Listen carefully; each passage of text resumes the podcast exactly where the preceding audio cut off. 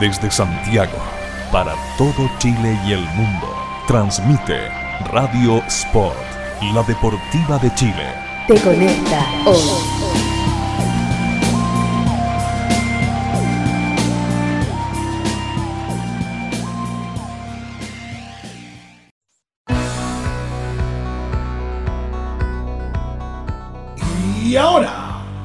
60 minutos de lo mejor del básquetbol chileno e internacional.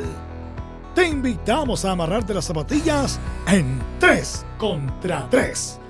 El programa para fanáticos de los triples, rebotes, clavadas y tapones. No son ni gringos ni altos. Con ustedes, Matías Claro, Hernán Durán y Luis Gascón.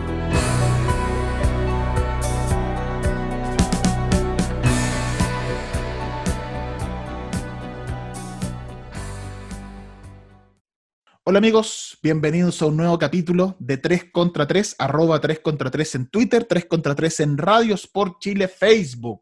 Hernán, ¿cómo estás? Muy bien, Matías. ¿Y tú cómo estás? Yo estoy feliz. Este debe ser mi programa favorito de la temporada. El, el programa, mejor. el mejor programa, para mí el más entretenido, el programa previo a que empiecen los playoffs de la NBA. Hay Donde tienes la mayor cantidad de partidos Sí, por venir. sí. Es una cosa de y locos. todos, y todos son importantes. Todos buenos. Todos, Todo todos, y van a competir a, lo que, o sea, hasta cuando vayáis 3-0, tenéis que ganar el cuarto, tenéis que salir a ganarlo. Entonces, no, sí, este es, mi, es como mi programa favorito de previo a, a- De hecho, no quiero perder mucho tiempo meternos al tiro a hablar de los partidos, porque son tantas series. Ojo, nosotros estamos grabando el domingo 16 de agosto. Usted está escuchando esto el miércoles 19. Entonces, hay dos, tres días de playoff que ya, ya se jugaron, porque se van a jugar cuatro partidos diarios durante, de lunes a martes de la próxima semana. Se juegan cuatro partidos diarios y se resuelven todas las series. eh, en una semana se va la primera ronda. Nosotros, usted va a escuchar este programa, si lo escucha en directo, el miércoles 19 de agosto. Eh, ya se jugaron dos o tres series, así que vamos a estar en, abs- Muchas de las cosas que pronosticamos ahora van a haber sido ridiculizadas por la realidad, por la realidad, exactamente. pisoteadas por la realidad, y en algunas tuvimos suerte y le achuntamos. Y la chuntamos, Pero sí, como, como tú bien decías, este, este momento como que me alegra. Es como que per se yo estoy feliz. Sí, eso es, eso es. Ya, vamos revisando, a ver, un pequeño, un, un par de menciones, un par de menciones. Eh, la burbuja ha funcionado muy bien, eh, más allá de algunas quejas de ambiente, de que no hay público, cosas así, me parece que el esfuerzo que ha hecho la liga y el compromiso de los jugadores ha funcionado. O sea, de todos los deportes eh, que han retomado en esta pandemia, creo que el básquetbol, la NBA, es la que tiene la mayor cercanía, pese a lo muy diferente que son, tiene la mayor cercanía con lo que era la experiencia de, de- de- de verlo. O sea, los partidos de fútbol de la Champions, sin gente, sin ruido, sin nada, son muy distintos a lo que pasa en la NBA, que hasta hicieron el esfuerzo de tener a la gente por Zoom, conectar las pantallas, no sé, todo es los tiros libres, se ve a la gente por detrás que hace gestos, entonces hasta eso se esforzaron y fíjate que yo como un ordinario consumidor y seguidor lo valoro. Me parece que ha sido un gran, una gran burbuja. No, y además ha sido muy efectiva también. O sea, todavía no hay un jugador que está en la burbuja que haya dado positivo. eh, y que me parece que tampoco de, de lo- de los equipos, eh, de- del equipo sí. técnico, tampoco ha habido ningún problema. Entonces, Mm. el entorno mismo eh, está súper seguro. De hecho, me dio mucha risa ayer. después ya vamos a hablar del partido de Portland con Memphis, pero ayer, no, te- no sé si te has fijado, pero en la entrevista de cierre, cuando entrevistan a algún jugador, lo hacen a distancia y con un micrófono Sí. eh, para mantener la distancia. Listo, la cuestión es que termina la entrevista, se, se van Damian Lillard con CJ McCollum y la entrevistadora lo llama y se saludan de abrazo. Entonces, es como, es como, bueno, ¿para qué hiciste toda esa ridiculez? Pero es como que lo llamó y lo fue a abrazar después de la entrevista. Entonces, es como, "Ah". Eso, eso es lo que no tienes que hacer. Ahora entran, ah, creo que después de la primera ronda, entran familias y amigos. Sí. Y puede entrar, creo que pueden entrar, bueno, entran todos los hijos de un jugador, o sea, los Sí. hijos entran todos, eh, y entran creo que tres, no me acuerdo si eran tres o cuatro eh, extras, es decir, puede ser la esposa con el hermano y la mamá. Eh, Pero no puede Eh, entrar nadie que no sea amigo así de verdad, que no sea muy y que- cercano. Y, y me, me dio risa una indicación. Personas que hayan conocido en persona antes. no, no amigos de redes sociales, Sí, ni la exacto. modelo, ni la modelo de Instagram. Exacto, exacto. Esa Vente- mina no entra. claro, vente a la burbuja. Claro. Claro, Yo creo no que, puede. yo creo que esa, esa indicación tenía ese sentido. Ese sentido. La nada modelo de Instagram no va a entrar acá. Por si acaso. Por si Por acaso. si acaso, no quisieron hacer explícito, pero ocurrió eso. Así que sí, ha sido una, una burbuja bastante segura y mm, esperemos que, que continúen de esa forma. Luego, Em, dentro, dentro de los partidos de la burbuja, eh, obviamente hay equipos que, que se jugaban más cosas que otros.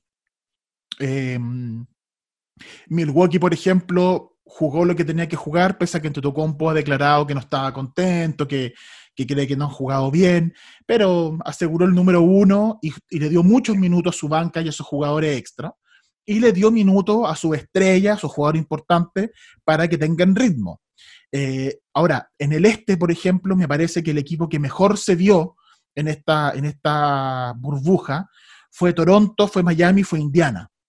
Esos tres fueron los más destacados. La decepción, Filadelfia, eh, con la lesión de Ben Simmons, que va a ser un factor importante. Y, eh, más que Miami, yo te diría Boston. ah, Un poquito que- más que Miami.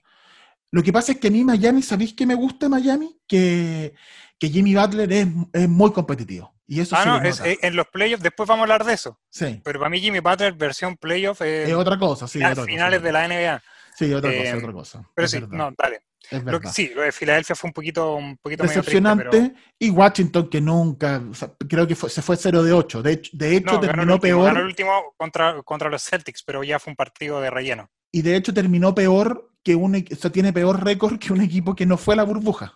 Que dos, de hecho, quedaron peores que los Charlotte eh, Hornets y los Chicago Bulls. Ya, imagínate. Y fueron a jugar O sea, ocho partidos más. Y fue, Horrible. sí. Bueno, Bueno, y no sé si con el partido que ganaron al final creo que sí quedaron mejor que los Bulls, eh, pero pero eh, mal, o sea, mal. y. Bradley Bill ahí está perdido y ese equipo no tiene por dónde salir. Y bueno, es una, Washington es una franquicia que en algún momento parecía ahí con, con- con- cuando, cuando pesa, o sea, en la época de Gilbert Arenas, pesa que cuando él se retira y, y que era un jugador bien entretenido de ver y todo eso, bueno, pero Cuando aparece John Wall. retiran. Bueno, lo retiran, aparece John Wall, aparece Bradley Bill, y uno decía, ah, Washington puede hacer algo, y, y se mete a playoff y qué sé yo, y después nunca más. Bueno, Nunca más. y del oeste, eh, salvo, o sea, entre el 4 y el 6 so- fue donde se movió mucho esta, esta, esta mm, burbuja. Los Lakers, los Clippers y Denver estaba más o menos claro que eso eran el top 3. Pero entre Oklahoma, Houston, Utah, Dallas, por ahí se jugaban esos, esos puestos. Quedó en el cruce, vamos a hablar de, los cruces, uno muy entretenido que es Houston y Oklahoma. Dallas clasifica séptimo y se enfrenta a los Clippers. Y en el octavo lugar se dio este play-in entre Portland y Memphis. Se acabó la racha de Spurs, 22 años consecutivos yendo a playoff. Eh, desde que nosotros Glor- empezamos gloriosa tres, racha. desde que nosotros empezamos 3 contra 3, yo creo que ya hace como 10 años, ¿cuánto? 9 años que empezamos con 3 contra 3. Todos Sí. los años pensábamos, bueno, este año ya Duncan está más viejo al principio, ya no está Duncan, que irá a pasar. Ahora puede ser. bueno, ahora fue, lamentable. Y ahora este año que no queríamos que fuera, fue. Eh, Se quedó sin playoff San Antonio, jugó ese play-in Portland con Memphis. Portland había, le había quitado el octavo lugar, solo Mm. necesitaba un partido, lo ganó y es el octavo. Eliminó a Sí, lejos lo más entretenido de la burbuja fue la carrera por el octavo Sí, en el lejos, oeste. sí. O sea, lo que hicieron San Antonio, Phoenix, eh, los Blazers y Memphis, bueno, no, no lo que hicieron, lo que hizo Memphis, pero porque era el que estaba mejor entre los cuatro, pero lo que hicieron los otros tres equipos por llegar a ese octavo noveno fue espectacular. Lo de los. Phoenix Suns fue increíble, 8-0, no los paró nadie. Y ojo, ojo, ojo con Phoenix, que tuvieron muy buena defensa de parte de Andrew Ayton. Entonces, Súper bien. ojo, ojo, ojo con ese equipo, porque eh, habían dudas eh, que, que no funcionaban, que no, no- Mira, Booker y Dayton. Quedaron- Quedaron bastante bien posicionados para esta entretemporada y armar un equipo bien decente que pueda pelear el Sí. séptimo octavo para, para la próxima temporada, la si no más. temporada. pero Devin Booker ya agarró una confianza y una como una cierta prestancia de, de superestrella. Eh, el muchacho claramente un anotador empedernido, pero también tiene un poco más de juego que simplemente lanzar la bola. Eh, de Andre Ayton también agarró confianza. Recordemos que fue de, de Andre Ayton el primero antes de eh, Luka Doncic en, ese, en el draft. Eh, es como que ellos sí pueden estar arrepentidos, pero bueno, ya tienen a Adrián de, de Andre Ayton que va a jugar decente. El Sacramento Kings son los que tienen que darse un balazo. Sí. vamos a hablar de eso, vamos a hablar de eso. Claro, y así que lo que hicieron los Suns fue espectacular, fueron el único equipo invicto. Ultra, ultra pena porque no hayan podido ni siquiera jugar esa liguilla de promoción, pero eh, Memphis alcanzó a hacer lo justo que tenía que hacer, que era ganar el último, ganó dos partidos y pudo meterse en, esta pequeña liguilla, que al final terminó siendo un partido. Y bueno, lo de Portland también fue, fue excepcional, o sea, perdieron dos partidos, bien, pero ganaron cada vez que estuvieron contra las cuerdas, especialmente después del partido contra los Clippers, que podría decir, ese debieron haberlo ganado, cuando los Clippers ya habían tirado la toalla porque a ellos no les importaba el partido, de hecho lo iban perdiendo por bastante, y fue la banca la que les dio vuelta el, partido al final. Em, pero sí, estuvo muy entretenido, se cerró la, burbuja con este partido, si quieres, hacemos esta recapitulación y luego nos metemos a los playoffs y las noticias intermedias que hay, hay dos noticias intermedias y... Mira, pero viste el partido, lo, vi, hay un, hay, un, par de cosas que te voy a comentar. Ya Morant es un jugador muy especial porque no es particularmente fuerte, de hecho se ve muy ligero, muy liviano. Eh, probablemente él va a agregarle, se va, se va a endurecer eh, y lo van a trabajar para que no pierda ni siquiera un centímetro de velocidad, nada y un segundo de explosión, que no pierda nada y que le agrega un poquito de fortaleza a su cuerpo, porque se ve flaco él, eh, se ve liviano, eh, pero es un jugador rapidísimo, eh, que además tiene muy buen manejo de pelota, que tiene un tiro exterior muy respetable, producto yo creo de cierta aceleración mental que tiene, comete errores, eso lo va a ir puliendo con el tiempo, pero entre él Jared Jackson, incluso y, Blake, el otro rookie, Clark, perdón, eh, hay un trío ahí que tiene Memphis que es muy, muy potente. y si eh, mantiene a Balanciunas. Y, si, Balanciunas que aporta mucho, no, es un trío, es un equipo muy potente. Si estos tres jugadores, especialmente con Balanciunas, con quizá algo más que puedan traer, eh, ojo con Memphis el otro año, puede estar perfectamente metido en playoffs eh, y ya Morán es el novato del año, jugó mucho más, en, minutos en la cancha estuvo mucho más que Sion Williamson y eh, incluso en la burbuja tuvo mucho más impacto que Sion Williamson. Se tuvo que echar el equipo al hombro y, resultó, funcionó.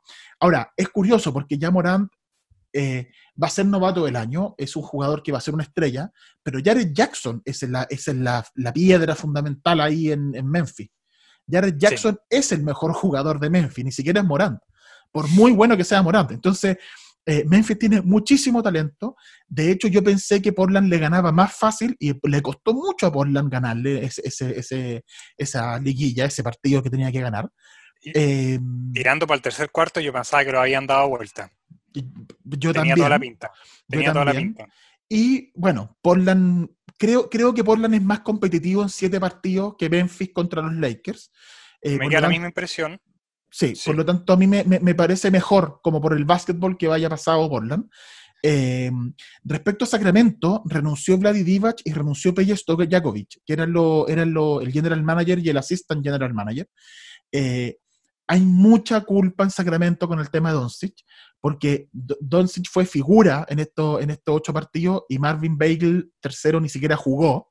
Em, y más encima, eh, otros jugadores de Andrew Ayton y cosas así han estado, bueno, han, sido destacados.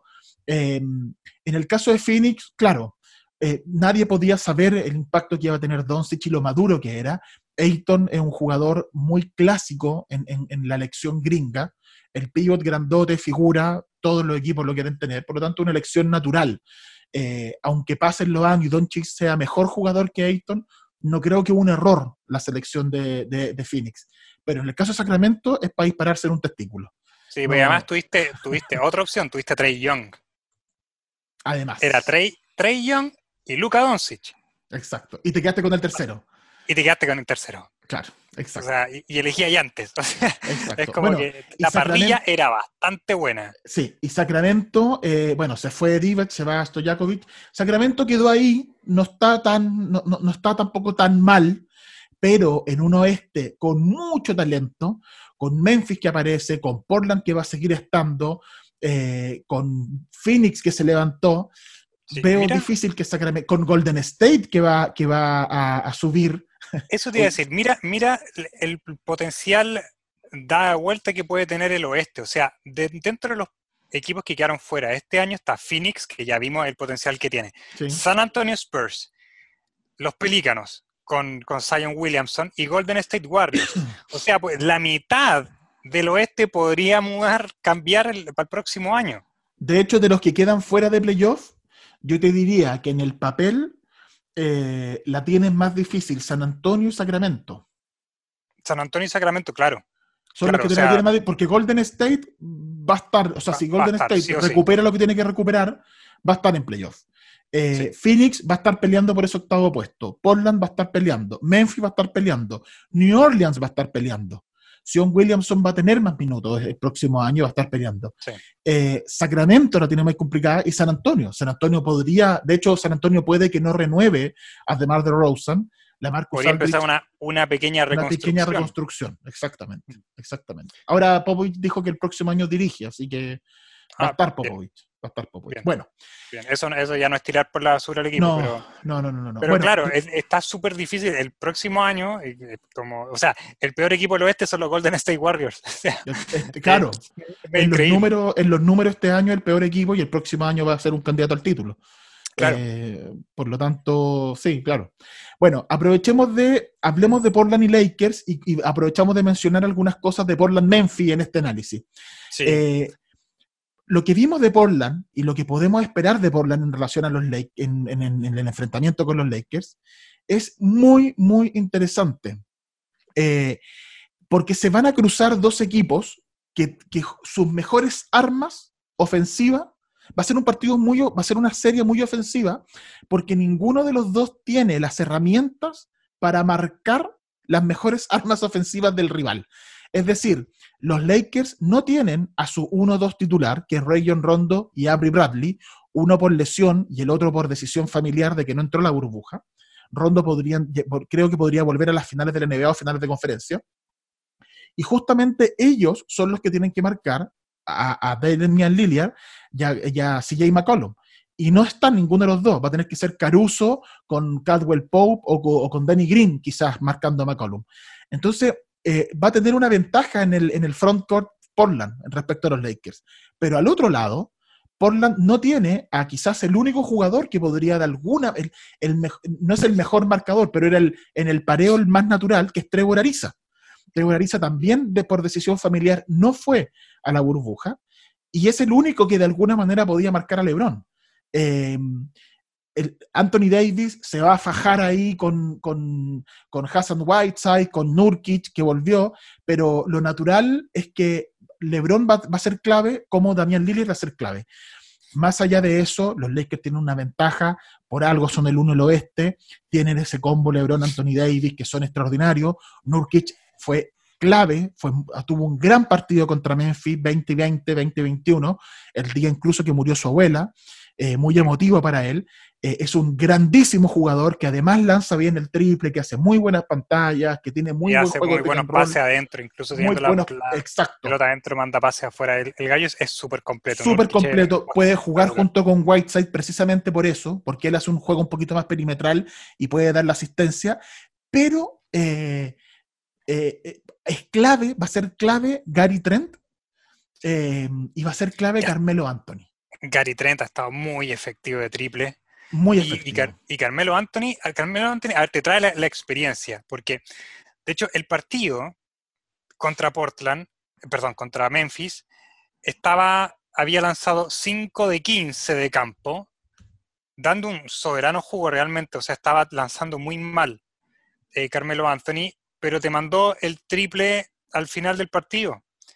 Eh, para asegurar, cuando quedaba como 50 segundos, eh, le, entrega Lillard, ar- arma la jugada como para Lillard, para penetrar, saca a, Carmelo y, te manda el triple. O sea, el gallo en el momento clave, tú por ahora está demostrando que puedes contar con él.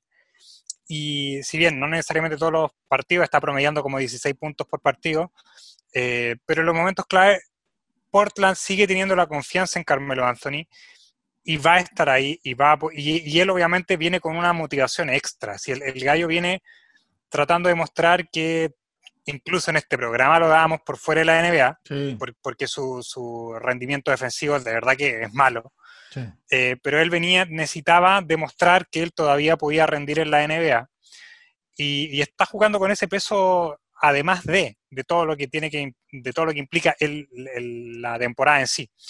Así que tiene, tienes esta motivación de Carmelo Anthony, tienes ese Gary Trent que está jugando bastante bien eh, cada vez que tiene que suplir. Eh, así que no, Portland está como bien equilibrado. Y lo que comentábamos un poquito antes de que partiéramos, en el papel, los Lakers, yo creo que tienen la ventaja, pero si es que el equipo funciona como un todo. Portland, a mí no me cabe duda que va a funcionar como un todo ya lo hemos visto y han sido consistentes. Pero los Lakers no han sido consistentes. Entonces, si tú dices, bueno, tengo a Anthony Davis, a LeBron James, Kyle Kuzma que está jugando bastante bien, eh, dale, y si Danny Green sigue guateando como lo ha hecho hasta ahora, em, te empieza a, tambalear un poquito el, equipo. Porque, si no, porque si, si no está rindiendo bien en la parte ofensiva, lo van a sacar. Y Danny Green es un defensor de primera línea. Entonces, es como que, ah, ¿qué vas a hacer ahí? ¿Vas a tener a Caruso contra Lillard, Caruso contra CJ McCollum? Se te pone un poco cuesta arriba y no sé si puedes confiar mucho en J.R. Smith eh, para suplir tanto. O sea, podría Danny Green tener muchos minutos, pese a que ofensivamente no aporte mucho, no aporte nada, si es que no se mete en problemas de falta y es capaz de, marcar a, McCollum y, quizás va a tener que por momentos marcar a Lillard. Eh, pese a la diferencia le dejas todo el, peso ofensivo de, su producción a Kyle Kuzma. Exacto. o sea, tiene que empezar a demostrar que puede. Pero es que ahí yo creo que se explica la llegada, por ejemplo, de Dion Waiters. Dion Waiters en, estos, en estos seeding games, en estos partidos de la burbuja, tuvo ofensivamente, fue importante, tuvo buenos partidos, 10, 12 puntos, 15 puntos, y si él es capaz de aportar con una decena de puntos, si Kuzma es capaz de aportar con otros 10, 15 puntos, eh, ya significa que LeBron va a ser 25, el promedio, de hecho estaba revisando, este año en temporada regular LeBron termina con 25,3, 7,8 rebotes y 10,2 asistencias. Es el líder de la liga en asistencia. Eh, eh, la verdad es que es, una marca, no la, no había hecho nunca LeBron, fue líder anotador el 2008, eh, pero líder en asistencia no. Y, y, debajo de él este año está Trey Young, Ricky Rubio, Luka Doncic, Damian Lillard y Ben Simmons. Es decir, el único no base, el único no point guard de esos primeros 6 o 7 es LeBron y es el líder de asistencia. Entonces, es bien, la temporada de LeBron va a estar opacada porque la individuo va a ser ante Tocompo, pero la de LeBron ha sido extraordinaria. Y, y si él prende ese chip, que lo sabemos porque en Cleveland también hacía lo mismo, de que se relajaban en la, en, la temporada regular y en playoff era otra cosa, no sería sorprendente encontrarse con un LeBron que está haciendo treinta y tantos puntos, ocho rebotes, dos asistencias, un Anthony Davis que está haciendo 30 o 40 puntos por partido, y, y, si el resto de estos jugadores hacen estos 10 o 12 que yo te estoy mencionando, Lakers va a estar en todos los partidos peleando y va a ser candidato. Es la manera que tienen que esos son los rendimientos que ellos necesitan para derrotar a los Clippers. los Lakers está apostando una final de conferencia con los Clippers. Para esa final, para esa serie, necesitan a Danny Green con ritmo ofensivo, necesitan a Dion Waiters con ritmo ofensivo, necesitan a Smith y a Kuzma con ritmo ofensivo. Contra Portland, quizás pueden darse el lujo de que Danny Green no anote y que haga defensa, siempre y cuando Kuzma y Waiters sí estén aportando. Fijo. Y, y por eso es, es como toda esta serie va a depender mucho más de los Lakers. Va, a ver cómo, cómo pueden acelerar de nuevo este, entre comillas, relajo que tuvieron también en la burbuja, que no, no estuvieron entre lo mejor que hubo en la burbuja. Eh, de hecho, ganaron tres partidos.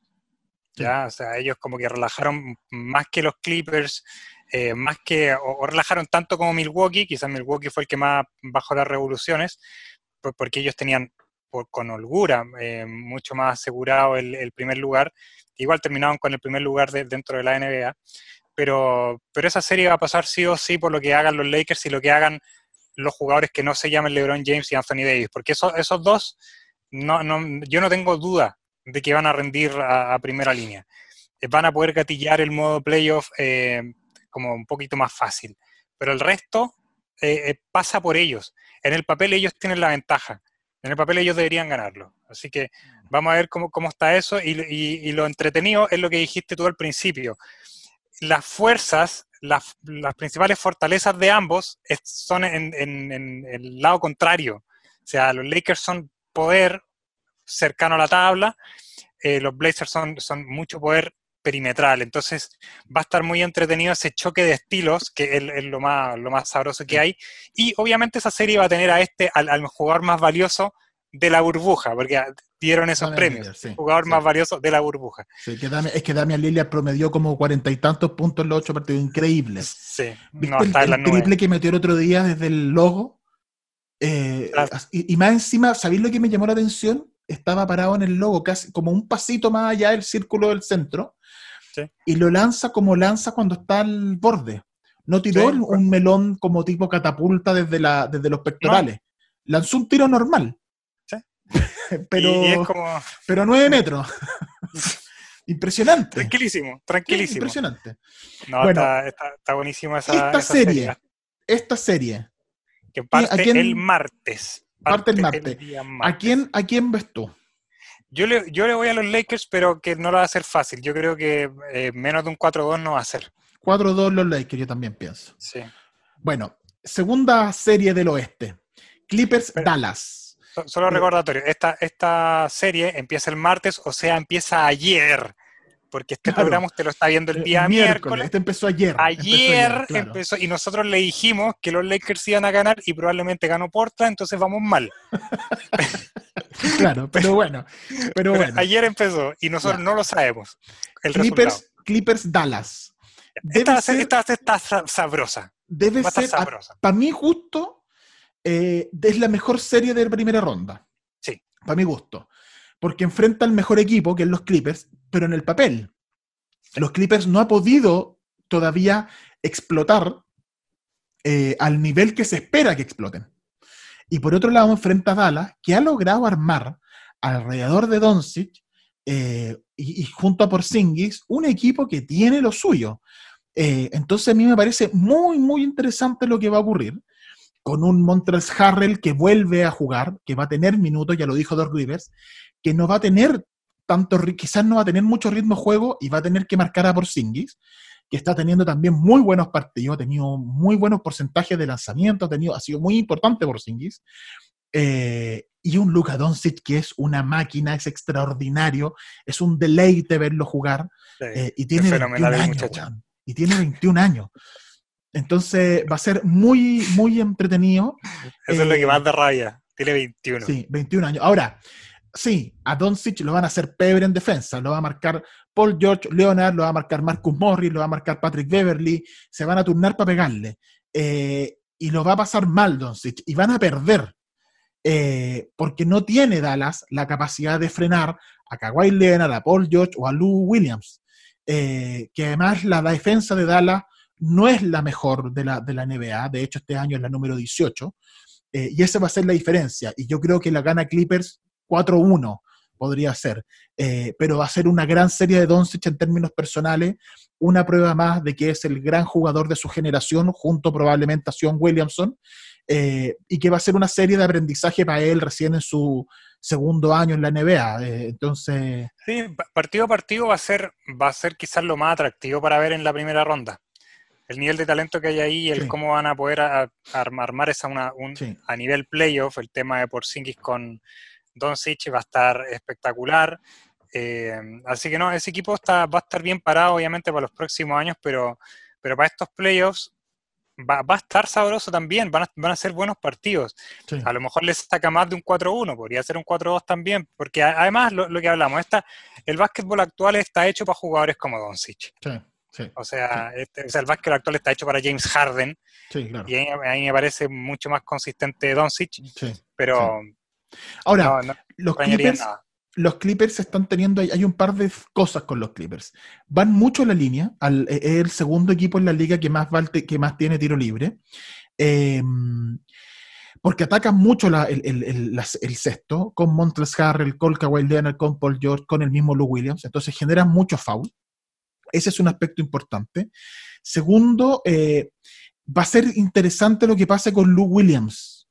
Lou Williams eh, es muy importante para los Clippers porque le da una energía desde la banca que no todo, que ningún equipo tiene en- al nivel que tienen los Clippers con Lou Williams y con Montrezl Harrell. Eh, y ambos se han perdido partidos. Eh, Harrell se los perdió todos, si no me equivoco, Lou Williams se perdió por lo menos cinco, no me acuerdo ya, pero se perdió varios en, este, en estos juegos de la burbuja. Por lo tanto, podría haber cierta falta de ritmo que lo afecte. Seguramente ayer Williams hizo cuarenta y tantos puntos y Montrezl Harrell tuvo 20 puntos y 20 rebotes. eh, pero uno, sin saber cómo va a ser el partido, uno podría creer, podría sospechar que a lo mejor Williams y Montrezl Harrell todavía no, no están en su 100%. Eh, y lo otro es que Paul George está teniendo una gran temporada desde la larga distancia, desde el triple, pero ha perdido un poquitito de, de atleticismo eh, y, y- y hay que evitar, o sea, si cualquier equipo que quiera que, que ganarle a los Clippers, tiene que evitar que Paul George eh, te anote triples. Tienes que obligarlo a que se gane sus puntos eh, desde los dobles, desde la penetración, porque eso lo desgasta, porque eso lo cansa. eh, y porque eso te hace menos daño a la larga. Entonces, por ahí van las la, la- las tácticas en relación a los Clippers. Va, va a ser una serie Sí. muy interesante. Esta serie parte, partió antes de ayer, el lunes 17, o sea, mañana para nosotros que estamos grabando esto, hoy domingo 16, parte lunes y cuando se esté transmitiendo esto va a estar partiendo, o en un rato más va a partir el segundo partido, el, eh, el miércoles 19. Claro. Así que esta es de las primeras, eh, de las primeras series que abren los playoffs el día lunes. Denver-Utah. Eh, una serie muy interesante. Donci- eh, perdón, Jokic contra Rudy Gobert. Eh, Denver no tuvo una buena, una buena participación en la burbuja, eh, pero pese a que yo soy muy, ah, tú sabes que yo soy hincha de, de, de Utah, Utah. va a estar difícil para Utah porque perdió a Michael Conley. Michael Conley salió de la burbuja porque va a ser padre, por lo tanto es muy probable que se pierda los primeros tres partidos. Sí. Eh, y tengo la sensación de que eso, sumado a, lo de, a, la, a la ya ausencia que ya es conocida de Bogdan Bogdanovich, es demasiado lo que pierde Utah. Hay mucha baja, sí. Es mucha baja para enfrentar a Denver eh, y no sé si va a, va a alcanzar a ganar, o sea, puede que gane alguno de esos tres primeros partidos Utah y puede que ser que cuando vuelva Conley que ten 2-1, pero quizá ese 2 a 1 ya va a ser suficiente Denver para aún así ganar la serie. Eh, es más equipo Denver, tiene, tiene más eh, tiene más banca. Michael Porter Jr. tiene una muy buena temporada, eh, un, muy buenos eh, partidos Estuvo ya- entre los mejores jugadores de la, de la, de- de de la- los- de la burbuja, exactamente. Eh, clasificación. Jamal Murray eh, es muy complicado y de hecho contra Conley esta, esta temporada, este año, ganó los dos partidos Denver y Murray le hizo 31 y 20 y tanto a, a Conley. Entonces eh, creo que es un cruce complicado y Utah no está en su mejor nivel, le ha costado, le costó esta burbuja. Y además, como te decía yo, no está Bogdanovich y no está Michael Corey en los primeros partidos. Entonces, me parece que por ahí va a ir la definición. Podría ganar la Utah, y no sería tampoco una sorpresa, no, no, no sería terrible, no sería, no es como que Portland le ganara a los Lakers o, que, o que Dallas le ganara a los Clippers, no sería una sorpresa ese nivel. Pero creo que Denver es ligeramente favorito y, y debería ganar. Sí, esta también es como de las series que tengo menos duda eh, respecto a- al, al resultado. No, no te podría decir 4-0, 4-1, 4-2, pero Denver se ve bastante firme en la, en la segunda ronda, especialmente porque es, es como que vienen más aceitados, punto. Eh, y tienen menos bajas importantes. Sí. O sea, Eh, no, así vienen, que- no vienen jugando mejor que, que Utah. Han estado bien irregulares los dos.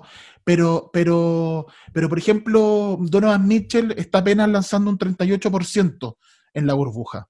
Eh, eh, Utah no ha tenido una muy buena no, no ha sido- no ha hecho una muy buena defensa, pese a que Denver ha tenido también horrible defensa, sobre todo en la burbuja. Entonces, ambos equipos tienen falencia. Eh, creo que Denver era mejor el año pasado que este año, pero aún así creo que Denver pasa y debería eliminar a Utah, y luego Denver queda eliminado con, con, eh, con los Clippers, creo yo. Eso sería la, la serie Denver-Utah. Sería con los Clippers, sí. Y Eh, para Mira, ter- la serie, la serie que más, eh, que como la que más morbos tuve yo queriendo alimentar y lo, lo comentamos durante la, la temporada, era la de Oklahoma con Houston. Para mí era un sueño que esto ocurriera, eh, me- porque, y, y también lo dije varias veces en el, en el programa a lo largo de la temporada de la NBA, es que para mí mi historia favorita de esta temporada regular fue Oklahoma porque fue el equipo más basureado después de que tuvo que desprenderse un poco a la fuerza. O sea, Paul George le dijo, oye, mándame a los Clippers, y después los gallos tuvieron que como que obligados negociar la salida de Westbrook.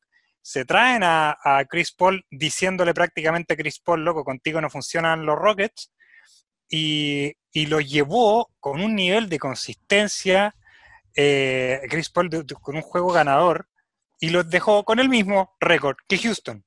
Sí. A mí me encantó esa historia y, y era como casi como de sueño que ojalá pudieran enfrentarse en los playoffs y lo más realista era la primera ronda, o sea, ya más, más avanzado, a lo mejor no, no veía a Oklahoma escalando tanto más, pero al menos vamos a poder tener esta primera ronda. Y aquí se va a dar lo que, lo que estuvimos hablando en un comienzo, o sea, eh, el diseño del equipo de Houston está hecho para eh, no decir, oye, ¿cómo voy a enfrentar a Steven Adams o cómo voy a enfrentar a Anthony Davis o a cualquier poste grandote, sino que la apuesta de los Rockets es anotar 159 puntos por partido. Y eso es lo que tiene que empezar ahora a hacerse efectivo a nivel playoff, porque sabemos que es distinto la planificación de una serie a partidos de temporada regular. Ahora, consistentemente tienes que atacar la misma defensa y consistentemente van a estar armándote defensas para James Harden, van a estar tratando de atraparlo de una u otra forma, o le van a estar dando ciertos ángulos para que anote 95 puntos, pero el resto del equipo anote cero. Entonces, ahora es donde empieza a, a ver cómo funciona, o se empieza a ver cómo funciona este micro ball, este ya, pero este pelota microscópica de los Houston Rockets que no tienen una alineación, que de hecho la alineación más baja anterior a esta me parece que le pertenece a los Knicks en los años 70. Que Phil Jackson era el pivot, me parece. Claro, de hecho, desde esos años que, no había una que- que- alineación en pero, hay una, pero hay una cuestión curiosa ahí, porque fíjate que esa alineación de los, de los Knicks, si es esa la que tú estás mencionando, Phil Jackson hacía los saltos, así era el pivot, porque él lo dice en su libro, sale en el Once Anillos. Eh, y fíjate que tuvo una racha que ganó no sé cuántos saltos iniciales seguidos, eh, hacía puro huevo en el fondo y ganaba los rebotes y qué sé yo, era muy sacrificado, pese a que Phil Jackson medía poquito sobre los dos metros, eh, en una época en que los pivotes eran muy grandes, muy altos, hoy día son más parejos en ese sentido. Eh, sí, va a ser interesante, va a ser bien interesante. Yo, yo, a ver, hay un factor importante acá, además del morbo de Chris Paul enfrentando a James Harden eh, y enfrentando a Chris Paul a los Houston, eh, está en duda Russell Westbrook. Russell Westbrook tuvo una, una inflamación en el cuádriceps. eh, no, está, no está clara la lesión cuál es, está un poco more- eh, eh, eh, golpeado, digamos. eh, Sí, pero no es, una, no es una lesión que se proyecte toda la serie. no, pero se pierde el primer partido seguro. Eso sí. Y el tema es cómo se está jugando día por medio. No hay, no, no- no hay, un, no hay un paro de, por ejemplo, cuando cambiaban de ciudad, que tenían tres o cuatro días entre medio. Entonces, claro, tú te podías perder el primer y segundo partido y era casi una semana. Hoy día, en una semana, vas a jugar eh, cuatro Hasta partidos. partido 4. Sí. Claro, y antes jugabas dos. Entonces, ojo, porque, porque Chris- Ru- Russell Westbrook no juega el primero, eh, podría perderse el segundo, y, y lo que hablábamos a propósito de Denver, o sea, ya dos partidos en estos equipos que están tan parejos, eh, es complicado. Ahora, Houston tiene un factor que es bien interesante y es que la defensa de Houston y este micro ball de Houston eh, lo hace muy vulnerable, sobre todo en el tema de los rebotes. Ahí es, esa es la estadística donde se nota muchísimo el tema de eh, que no tienen un pivot. Eh, de hecho, PJ Tucker es 2 metros 5, 2 metros 4, ni siquiera, ni siquiera un power forward grande, por último, es, es un power forward undersized, un power forward pequeño. Pero fíjate que ha compensado con otras cosas Houston en su defensa. Le tiene hoy día 107.5 eh, rating, rating defensivo, que lo tiene quinto de los 22 equipos de la burbuja. ¿Ya? Eh, además, es el líder en desvíos, en, pinchazos de pelota, y tercero en porcentaje de pérdidas del oponente. Entonces, es cierto que no tienen un, protector, un, un, Rudy Gobert, un hombre, un Clint Capella, pero están teniendo una defensa perimetral muy intensa, muy rápida, de mucho meter las manos, de mucho pinchar y desviar pelota, que le ha permitido tener mucha velocidad en su ataque, recuperaciones de balones y salidas rápidas, quiebre ofensivo, al punto que hoy día Houston está en transición, el que tiene la segunda mejor marca de transición de todos los equipos, el segundo mejor equipo corriendo a la ofensiva, eh, y 16% de los ataques de, Houston vienen de la, de la, transición, que es esta segunda mejor marca de la, de la NBA. Entonces, eh, ojo, que uno podría decir, bueno, no tienen cómo defender, quedan piluchos, quedan en pelota, van atrás. Bueno, pero le han sacado ventaja a los otros. Si somos más chicos, somos más rápidos, somos más molestosos, vamos a pinchar pelotas, vamos a marcar presionados, vamos a estar encima de nuestros rivales y vamos a generarles problemas. Y eso lo han hecho. Eso lo han logrado. Y han podido esconder eh, la falta de, un pivot, pese a que se sigue notando en la estadística de los rebotes, que es el, factor principal. Y que en el caso de Oklahoma, en Steve Adams, está, la, está lo más peligroso para la defensa de Houston. Claro, el diseño, como, como lo comentábamos antes, es ese. O sea, al final vas a tener que ceder en alguna parte y fortalecer todo lo demás.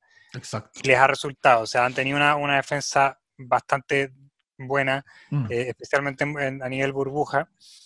Así que no, va a estar entretenido. Esperen muchos triples. Muchos. en esa serie y todas las que juegue Houston, esperen muchos triples. Eh, que al final es, lo que ellos están apostando a hacer. Lo, de, lo que sí te puedo adelantar, o creo que va a pasar, es que el partido, o muchos partidos se van a jugar al ritmo de Oklahoma porque el... Chris Paul te marca el ritmo y no tenéis vuelta que darle, ¿eh? es, que es, es, eso, es eso, y porque ellos saben que si se meten un rato en el ritmo de Houston, están liquidados. Sí. El, obviamente, y como tú lo dijiste, o sea, te van a pinchar rápido la defensa, por ende vas a tener puntos eh, en contra en, tres segundos. El, el, partido sí o sí se tiene que jugar al ritmo de Oklahoma si ellos quieren tener algún tipo de ventaja. Y esa, eso es algo que yo esperaría. Yo que me, da la impresión que el partido no va a ser tan rápido como un partido estándar de Houston. Va a ser un partido un poco más al estilo de, em, de, Oklahoma, acelerándose un poco cuando entre Dennis Schroeder, porque Schroeder es un poquito más, más directo a la canasta, eh, eh, es más veloz, es más Houston Rockets. Sí, sí. Pero, pero en todo el resto... Alexander también. También, también son como jugadores que, pueden tener como una, cierta velocidad, pero al momento de los cubos, al momento de, poder enfriar el partido, eh, espera mucho drible y mucha buena visión de cancha de, de, Chris Paul. Y en la otra conferencia, en el este, vamos a tener a Milwaukee que enfrenta a Orlando. Milwaukee está teniendo en estadística la onceava mejor temporada de un equipo. Es decir, en la historia, Milwaukee está ahí al borde de tener una temporada dentro de las 10 mejores de la historia de la NBA. Es, el, es el número 11 en el... Eh, entonces, la verdad es que eh, lo de Milwaukee es increíble. Tienen a la MVP en Antetokounmpo. No sería sorpresa que, también sea el mejor defensa del año y que logre aquello que solo tiene Jordan y Hakim Olajuwon. Eh, frente a un Orlando que, si bien es cierto, tiene un par de jugadores interesantes, como Nikola Vucevic, eh, están de locales, entre comillas, porque están jugando en Orlando, pero están encerrados en la burbuja, eh, va a serle algún tipo de competencia, pero no sería sorpresa que Milwaukee le haga un 4-0 eh, y, que incluso ante tu compu ni siquiera tenga que jugar más de 30 minutos, que, pueda todavía ser una serie que, que le sirva para agarrar ritmo. Eh, especialmente Eric Bledsoe, especialmente Eric Bledsoe que se perdió algunos partidos de, lo, de la burbuja. Eh, pero esto es una serie que es bien claro que Milwaukee la va a ganar y sería una sorpresa gigantesca si ha eliminado en primera ronda. Así es. Por lo cual, obviamente, cuando este, este programa se transmita, eh, Milwaukee va a haber sido humillado. 138-75. Y ante tu compu, y ante tu le dio un cabezazo al árbitro. Se pierde, se pierde seis, seis, series completas. Lo, expulsaron del séptimo partido de, de la burbuja eh, le dio un cabezazo a un jugador de, Washington y eso provocó que no jugase el último partido de la burbuja, el cual eh, que tenía que jugar contra Memphis y fue el partido que Memphis pudo ganar para meterse en el, partido de clasificación. Ahí era, el contexto del chiste, pero sí, esa serie no, hay mucho más que decirle, o sea, ya, ya lo dijiste, como viene ante tu compo, como viene todo Milwaukee a nivel histórico, la verdad que eh, Orlando viene a hacer un buen acto de presencia y de soberanía en, el mundo de Disney. Así que igual va a estar entretenido. Tiene a Aaron Gordon que salta desde el triple y la clave espalda, pero el, el, juego en su conjunto me, parece que esta serie está es como de las más claras. O sea, y lo mismo las, la, la, serie del 2. Toronto contra Brooklyn también son las dos series más débiles, son los cruces más. más que Brooklyn, siento que Brooklyn va a salir campeón el próximo año. Sí. Pero este año no, tienen por dónde. Sí, siendo, que Brooklyn el próximo año perfectamente puede estar en las finales de la NBA con Kevin Durant y Kyrie Irving. Este año, eh, no. Este año van a. Este año este año van a perder frente a Toronto, además que ha tenido muy buen rendimiento. Y muy buena burbuja, sí. Se mantiene, es muy parejo, pero, pero además es, cierto que perdió una mega hiperestrella como Kawhi Leonard, ya un jugador veterano como Danny Green, pero lo que está jugando Pascal Siakam, lo que hace Ibaka con Gasol, lo que juega Lowry, lo que juega Van Vliet, lo que juega Onui, eh, está teniendo muy buena temporada Toronto, va a eliminar a Brooklyn, eh, también podría ser un 4-0, eh, y está esperando semifinal de conferencia y ahí podría, podría haber una sorpresa. no me, o sea, para mí estas dos primeras series no me detendría más porque son muy, a mi juicio son muy claras. Son las más claras, sí. Ahora, las otras dos series del este ya son más interesantes. Boston es, el, tercero y enfrenta a Filadelfia, que es el sexto. Eh, hay mucho morbo en esta serie. Demasiado. Y, es como también una serie con historia, pero una, serie también con mucha expectativa. Eh, el, tema es que todavía no podemos ver a Filadelfia. Eso es una cuestión media trágica que empezó a ocurrir como en enero, más o menos, con la lesión de, Ben Simmons, que contribuyó a que apareciese Shake Milton y pudiesen tener como esta, esta nueva como fuerza perimetral para poder hacer el ajuste que necesitaban de poder sacar al Horford de, titular. El tema es que vuelve a lesionarse Ben Simmons y también eh, Envid ha tenido problemas también físicos durante la burbuja. Entonces, el problema de, de Filadelfia es que llega con cero engranaje. Eh, llega muy, muy volátil y es como, está difícil poder hacer una buena predicción del rendimiento de Filadelfia. No sabemos bien cuál va a ser el equipo que va a tener. Yo, disculpa, no tengo claro si va a estar vencimos desde el inicio, eh, pero está como muy en el aire y eso obviamente juega muy a favor de los ¿Tú te refieres Ben Simmons? no, Ben Simmons está fuera de la temporada. No verdad, Perdón, con la verdad que lo sacaron por la, cirugía, el tema del desplazamiento de la el, el, que está en duda es eh, Joel Embiid. Joel Embiid, tuvo la lesión en el tobillo y tiene una lesión en la mano. Eh, y aunque no se ve problemática y que no lo debería complicar, siempre está la duda si Embiid está 100% sano o no. Eh, y lo conversamos en el programa pasado. Es tan curioso que Filadelfia sea un equipo joven que se ha construido a través del draft y, el, y del tanking y que pareciera que se le está cerrando la ventana para ser campeón porque sus jugadores jóvenes eh, no, son, no están sanos. Eh, ben Simmons le ha costado mucho terminar temporada, se vuelve a lesionarse, ya ver Embiid cada vez que salta a hacer una bandeja, una clavada, da miedo que se lesione los tobillos. Entonces es bien complicado. Y por el otro lado, Boston, que también lo ha pasado mal, que le costó, que, perdió a Irving, que Kemba Walker ha sido un gran jugador, pero no es lo mismo, que Gordon Hayward recuperó cierto nivel, eh, que, se esperaba más de este equipo en, esta temporada. Eh, sí agarró un ritmo, sí tiene un, un- un- una maquinita ahí andando. Eh, es cierto que le perdió a Horford, que sería un pareo importante en contra de Embiid y lo va a tener al frente, va a estar por Filadelfia, pero de repente Daniel Tays puede hacerle la pelea a Embiid y Filadelfia no tiene cómo responderle al perímetro de Boston. Eh, sin Sí. Ben Simmons, que es su mejor defensa perimetral, eh, Es ganancia de Jason Tatum. exacto. ¿Cómo marcan Jason a, a Tatum que- y Jalen Brown eh, va, va a ser como, probablemente va a ser Exacto. mucho. Exacto. Incluso- ¿Cómo marcan a incluso- Kemba Walker? ¿Cómo marcan a Gordon Hayward? ¿Cómo marcan a Tatum, a Brown? Es muy, es muy complicado Eh, para Filadelfia. Está muy, está muy complicado. eh, y sí, disculpa por mi impas que no me acordaba de la, la- la cirugía de Ben Simmons. eh, pero sí, estaba fuera. Lo que, lo que a mí me había confundido es que el- los primeros reportes fueron que no iba a ser tan grave. Era como estas cirugías como casi como que de meniscos que pueden volver en tantas semanas. Sí. Pero no, tienes razón que está, creo que está oficializado fuera no, de pero la- está oficializado. De hecho, él se fue a la burbuja.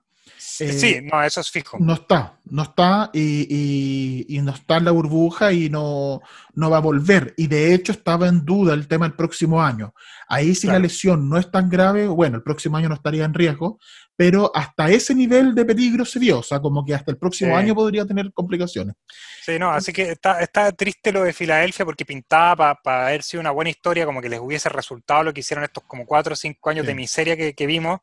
Eh, Pero al final han tenido, Y- tuvieron cuatro años de miseria y tres años de frustración. Porque, sí, porque no, no han podido y la verdad es que este año tampoco va a ser. Y yo creo que gana Este año Boston. Puede, serse, puede irse un séptimo juego, pero yo creo que lo gana Boston 4-2. no, también de acuerdo. El, en Boston también no debería verla tan, tan difícil. A, a Boston debería empezar a, a complicársele ya en, en segunda ronda. En segunda Eh, ronda sería contra Toronto. Sería contra ahí- Toronto. Y eso ya es un poquito más impredecible Exacto. porque yo, ¿sabes qué? La verdad que a mí me, me llega con, con bastante confianza el cómo ha llegado Toronto. Ha llegado bastante sólido. eh, una burbuja espectacular la que, la que han tenido hasta el momento. Y bastante, bueno, eh, la verdad que los Celtics fueron como uno de los, también los cuatro mejores equipos de la burbuja, pero, pero Toronto se le ve bastante, bastante sólido. Eh, pero sí, en esta primera ronda voy, voy a por los Celtics eh, sí o sí. El- con, con un poco de frustración. O sea, yo también soy, yo te prometo que yo quería que, que, que a Filadelfia le resultara. O sea, yo quería ver a onda así, Ben Simmons, Joel Sí, Embiid ahí arriba. O sea, yo dar, así como, como hincha del baloncesto. Sí, yo también. eh, inde- Pero ¿sabéis que- qué? Embiid, Embiid es demasiado narciso, es demasiado ególatra y, y- y tiene, y tiene poco, o sea, en términos de NBA, eh, él juega como que si tuviera tres anillos y todavía no ganan dos series de playoffs consecutivas. sí, entonces, todavía no es más que Javel McKee. Claro, esa- exactamente. Esa actitud de Embiid a mí me, como que me ha terminado pateando un poco. Si lo tuviera al Sí. frente ahora acá, le diría Es que el es el mejor mejor. pivot de la historia. O sea, es Will Chamberlain y Joel Embiid. Y Embiid.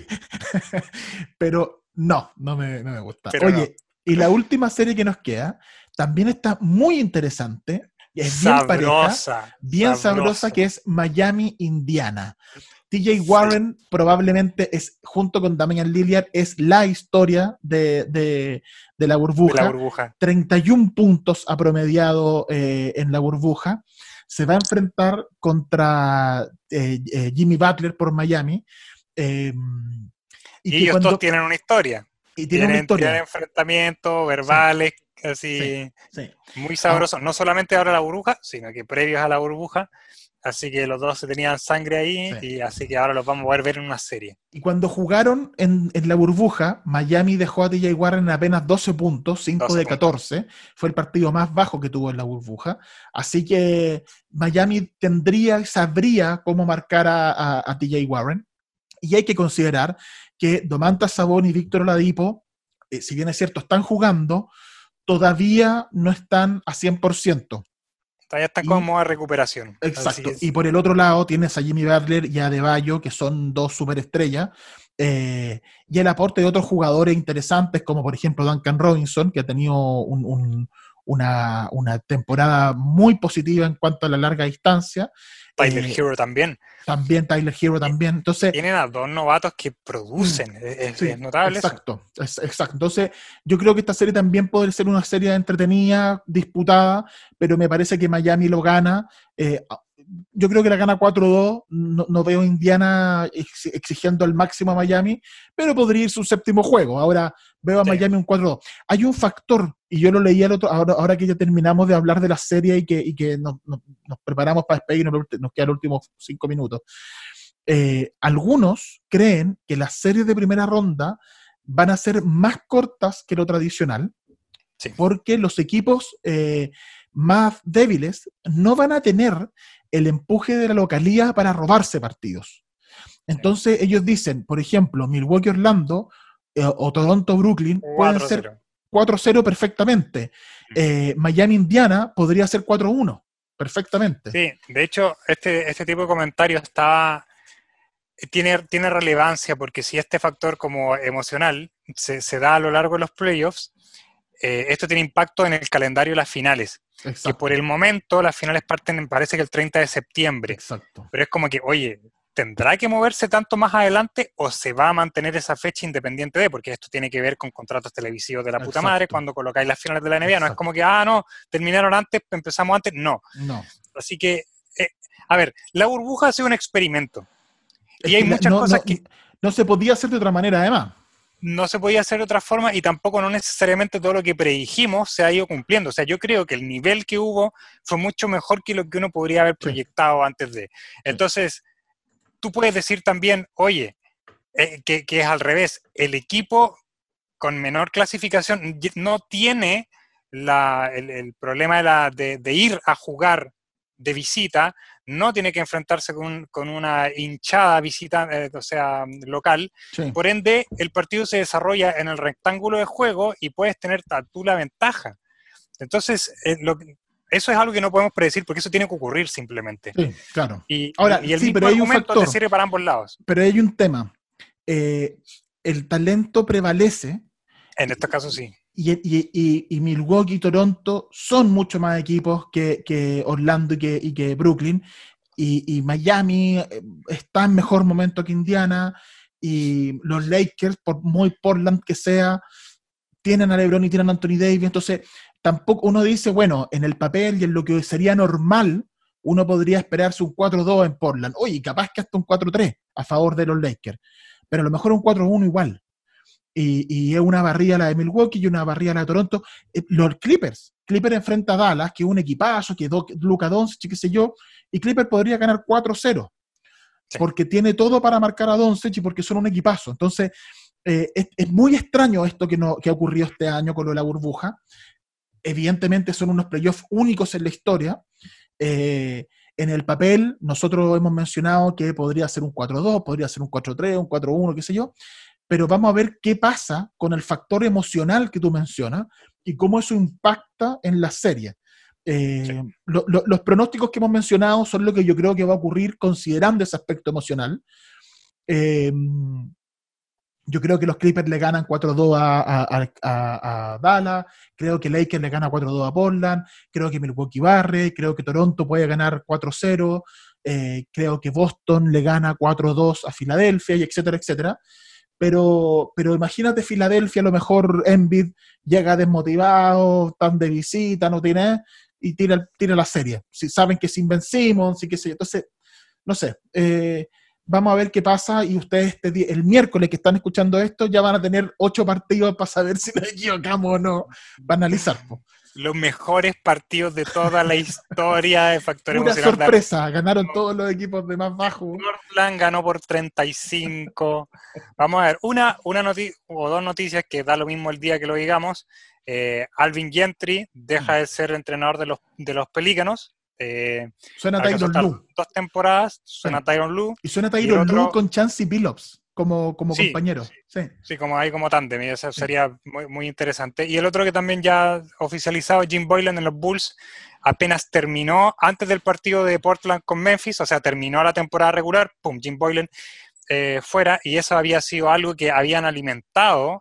Eh, por el contrario, desde los Bulls no estamos viendo, estamos evaluando, todos los rumores apuntaban a que se mantenía Se Jim Boylan quedar, por una mm. cuestión financiera, económica, terminó la temporada regular y se acaba Jim Boylan, Así que esto, lo, lo que pasa es que eso- esto tiene, tiene, mm, tiene repercusión en lo que, lo, haya, lo que vaya a pasar con, con dos figuras, con Zach Lavin y con Lori Markkanen, que eran los dos que estaban más en, disgusto con Jim Boylan y que podrían llegar a empezar a decir, oye, cámbiame luego. Esto puede significar para ese equipo mantener a las cuatro piezas principales que tienen hoy en día, que sería Kobe White, Jendel Carter eh, Jr., Zach Lavin y, y Lori Markkanen para empezar como conjunto algo nuevo. Entonces tenía un impacto bastante grande y, a ver si traen de, de vuelta a Derrick Rose, uno nunca sabe. Pero, y, Chicago, eh, Chicago quedó ahí eh, décimo, noveno en la, en la conferencia. Fue relevante cuando habían armado un equipo para pelear el octavo. Por eso, de repente, de repente con este cambio de entrenador, el próximo año pueden estar peleando playoffs. Así es. Matías, ha sido un muy entretenido programa. Hablamos toda la serie. Eh, ¿Querías decirme algo? No, no, no, que el, próximo domingo, nosotros volvemos a grabar el próximo domingo, ya vamos a tener prácticamente definidas todas las series de playoffs, porque creo que terminan el lunes o martes si se van a séptimo juego, por lo tanto es muy probable que haya muchas definidas. Eh, así que por favor, eh, ojalá hayan visto partidos el lunes y el martes. Si nos están escuchando en directo miércoles 19 de agosto, eh, vean los próximos partidos, vean mañana jueves, vean el viernes, que se van a hacer, van a ser probablemente partidos definitorios y ya se acercan. Hubo un momento, hubo un, periodo, un par de días en este año que hubo miedo a que no terminara la NBA. Se pensó que la temporada se suspendía y vamos a tener campeón, vamos a tener, tenemos playoffs, vamos a tener campeón, entonces hay que disfrutar esto, pasarlo bien. Eh, va a ser una, una, una, ventana de aire en este encierro y en esta, en esta cuestión complicada que hemos vivido. Y hay una cosa, que en un momento quizás podría haberse, entre comillas, ninguneado esta experiencia, pero yo creo que ahora los jugadores tienen claro que este es un campeonato histórico. Así que no, no me de hecho, Dan que la, motivación dijo, va a estar. Dijo que los jugadores están muy contentos de la experiencia en la burbuja y que a él hubo jugadores que le pidieron poder visitar, poder entrar. De los eh, equipos que no clasificaron. De los equipos que no clasificaron. Y él los, rechazó, dijeron que no por protocolo de seguridad, pero que están muy conformes de lo que ha sido. Y eso levanta las posibilidades para que el próximo año la NBA se juegue en mini burbujas. Y que, por ejemplo, en un mes se jueguen, ponte tú, 30 partidos eh, de la NBA entre todos los equipos, y luego se suspenden dos semanas, y luego se van a otra ciudad un mes, y en un lapso de cinco meses jugaste los 80 partidos en 3, 4 burbujas separada. Entonces, eh, es una solución que se está evaluando y que podría con eso mantener la temporada el próximo año relativamente normal, con 82 partidos y todo el cuento. Eso pues, Hernán. Espectacular. Arroba un poquito, pero teníamos harto que hablar. Arroba 3 contra 3 Twitter, 3 contra 3 Radios por Chile Facebook. Eh, muchas gracias por acompañarnos, por escucharnos y a disfrutar estos playoffs, que es lo que más entretenido el básquetbol de la NBA tenemos tenemos mucho baloncesto, disfrútalo Matías, disfrútenlo nuestros eh, televidentes o radio escuchas o como sea que sea la definición hoy en día. Tenga una muy buena semana. Un abrazo Hernán, que estés bien. Chao. Chao, chao. Terminó el partido de hoy en 3 contra 3. El programa del básquetbol chileno e internacional. Matías Claro, Hernán Durán y Luis Gascón volverán la próxima semana para seguir dando bote. No olvides tus tortillas.